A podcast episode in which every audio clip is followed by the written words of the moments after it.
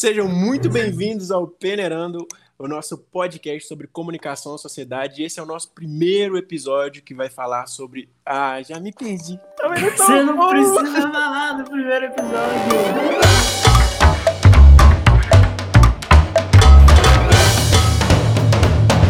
Sejam muito bem-vindos ao Peneirando, nosso podcast sobre comunicação e sociedade. Eu sou o Fábio, sócio e criador da Peneira Comunicação e Marketing. Inclusive, se você não conhece o nosso Instagram, é peneira.mkt. A gente vai estar soltando todos os episódios lá uma vez por semana.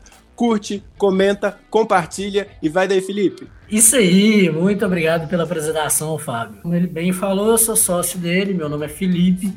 Hoje, para inaugurar essa série, temos o nosso primeiro capítulo, BBB como reflexo da sociedade. Tan, tan, para. tan. Bota aquela trilha sonora aí.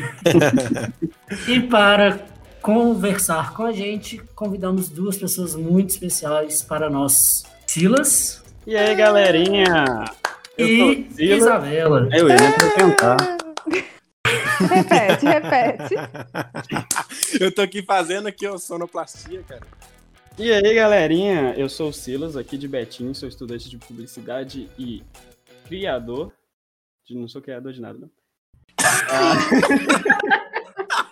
E eu sou a Isa, estudante de publicidade e propaganda. Tenho um Instagram que é o Querido Cuidado. Inclusive, sigam.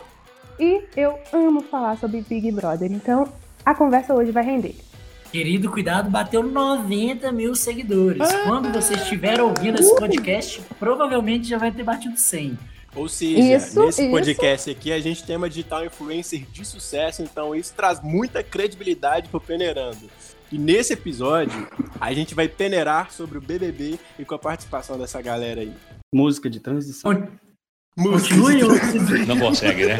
Isso aí, com esses dois convidados de peso, iremos abordar algumas pautas sociais que a gente viu ali presente no BBB e que são reflexos da nossa sociedade atual. Algumas delas são um pouco mais antigas, mas outras mais recentes. E ali a gente viu isolamento social, a gente viu questão de xenofobia, é, tem também o relacionamento da Carla e do Arthur, que é um pouco abusivo, né? Então isso também entra em pauta, tem racismo, tem homofobia, e a gente vai discutir um pouquinho sobre cada um aqui, mas hoje, em específico, a gente vai falar sobre a mais recente, que é a situação do João e o do Rodolfo, que teve ali um, um deslize, né? Uma, uma, uma situação meio racista na visão de muitos, não racista na visão de outros. E a gente vai tentar chegar numa conclusão aqui para te ajudar a entender o que aconteceu, por que aconteceu e qual que é o seu posicionamento em cima dessa, dessa história. Isso aí, a situação assim, gerou um clima muito pesado depois do momento, mas na hora ali o pessoal meio que levou achando que era uma brincadeira, mas quem estava vendo de fora realmente viu que não foi.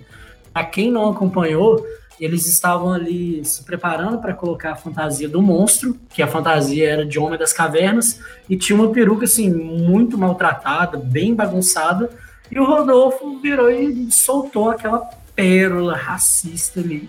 Foi. Nossa, até parece o cabelo do João.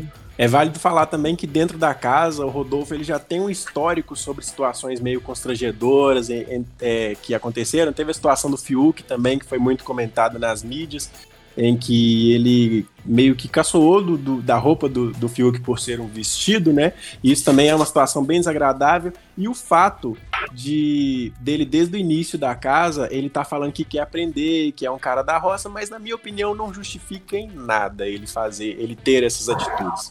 É isso, esse é o amplo do BBB, mas vamos focar aqui agora na situação do João e do Rodolfo, que é o tema do nosso podcast, e eu queria ouvir a opinião do Silas. Silas, o que, que você acha? Na situação, ele foi racista, ele não foi racista, o jeito que o João reagiu na hora, que eu particularmente, como homem preto, entendo muito bem que na hora você realmente fica sem reação, não é uma coisa que você espera, mas qual é a sua visão sobre a situação, Silas? Bom, eu acho muito interessante a gente trazer isso para o lado de fora. Como que as pessoas reagem normalmente a esse tipo de situação? A gente já pode ver que como o BBB ali é um espelho da sociedade, muitas das pessoas que sofrem esse tipo de ataque, esse tipo de preconceito em brincadeiras entre aspas novamente, elas não reagem na hora, por ter medo, por ter repressão ou achar que pode relevar aquele momento por causa que só foi um pouquinho de, de relapso ali naquele instante. E recentemente, foi até importante você colocar esse ponto, eu fiz uma pesquisa utilizando o grande senso ali de opinião pública, que é o meu Instagram pessoal, onde eu coloquei a enquete. Quando você é vítima de uma piadinha, entre aspas, ali, que você sabe que é de mau gosto, você retruca na hora, você fala ali, você dá a cara a tapa, ou você engole, você deixa passar, você finge que realmente foi uma piada. E o resultado foi tipo assim: 53% falava, falava na hora, 47% deixavam passar. Ou seja, tem a galera que realmente gosta de se expressar, que não leva esse desaforo, e tem a galera que, pelo cansaço, às vezes até pela amizade, às vezes até pela falta de intimidade e a pessoa deixa passar. Eu acho interessante lembrar também o pós da situação da, da reação do João, porque na hora ele, ele se. A, a reação dele na hora, para quem viu a cena, você, você via nitidamente que ele estava desconfortável com a piada, que não foi algo legal. Porém, ele tentou segurar para não ser o que ele falou depois, que era o cara chato, o cara, o cara que tentava ensinar, militar em cima das coisas, porque a gente que tá nessa realidade preta que vive essas coisas todos os dias, a gente sabe como é difícil você ter que abordar essa situação com muitas Chega pessoas. Chega a ser cansativo ficar dando um ali na ponta de faca. Você fala a mesma coisa sempre para as mesmas pessoas, parece que você se torna repetitivo, você se torna chato por tentar dar uma direção para as pessoas, porque e... a gente não tá aqui literalmente para ensinar. E ficou parecendo, Fábio, que ele ficou constrangido de se expressar na hora para não Exato. constrangir o Rodolfo na frente Exato. do Caio e da Juliette.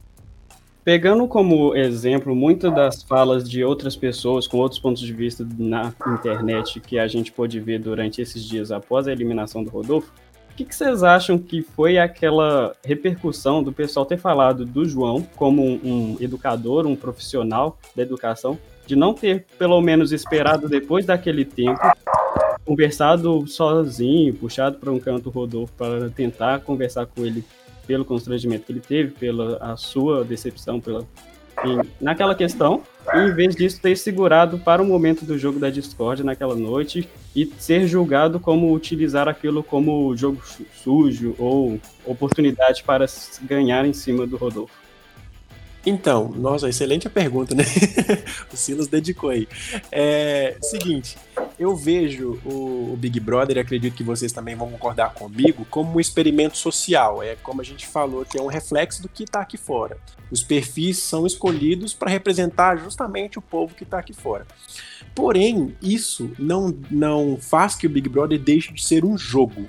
E eu, no lugar do João, eu acredito que eu esperaria o mesmo momento, por quê? Porque eu tenho ciência que é vigiado 24 horas, mas que não é todo mundo que tem o pay-per-view, né? Que consegue ver as coisas em tempo real, full time, assim, 100% do que foi dito. Então, e sem edição. se é um Exatamente. Se eu falasse algo em um momento qualquer da casa, a edição do Big Brother poderia cortar e perder totalmente a relevância do que eu queria passar. Então eu também, mesmo ele sendo professor, mesmo eu vendo comentários igual você que você falou aí nas redes sociais de que professor é aquele que chama o aluno no canto e educa, não, mas ele não tá ali para ser professor, ele não entrou no jogo para isso, ele entrou para ganhar, é o Big Brother, ele não tá ali para ensinar nenhuma pauta para ninguém e ele usou, ele foi oportunista positivamente de esperar o ao vivo para que para conseguir falar tudo que ele estava sentindo. Pois é, e essa questão do professor é até interessante colocar isso, porque eu no, no meu ensino médio, que foi há pouco tempo atrás, eu tive um professor que ele sempre falava que as dúvidas que você tem têm que ser perguntadas durante a aula para todo mundo ouvir e a própria, o próprio professor responder para todo mundo. Principalmente quando as dúvidas são muito boas e são muito exatamente. relevantes. O que exatamente. é exatamente o caso do racismo. A, é um a oportunidade ali não foi uma oportunidade negativa. Foi uma coisa que ele viu ali para ele poder falar para o Brasil inteiro, porque quantos milhões de Rodolfos a gente não tem por aí afora que precisavam ouvir aquilo. E o Thiago, então, na edição seguinte, massacrou com uma um aula ícone, assim, né? de levantar e bater palma. O que é muito raro de se ver um homem branco fazer. Aproveitando, eu acho que o João, ele não ele não quis ensinar, mas ele acabou ensinando para várias pessoas que estavam em casa assistindo. Então, assim, não só durante o programa, depois a repercussão que teve nas redes sociais foi gigantesca. Nos outros programas da Globo também foi gigantesca. Todo mundo falou sobre o tema. Então, ele abrindo no jogo da discórdia e não em outro momento, foi muito bom para ele e a sociedade no geral. Bom, é, igual você falou uma coisa aí que me lembrou algo muito interessante, porque no meu Instagram pessoal, eu sempre abordo esses temas mais um pouquinho delicados, obviamente dentro do meu lugar de fala, né? E eu cheguei a abordar essa situação do João lá, falei um pouquinho sobre racismo, falei de conseguir me identificar com a dor que ele sentia pela situação que, para que várias pessoas lá dentro e aqui fora também, né, viam como simples, mas que pra gente não era, era o que a Camila falou. A gente tá cansado de ter que reafirmar todos os dias as mesmas coisas, porque a gente vive isso há muito tempo.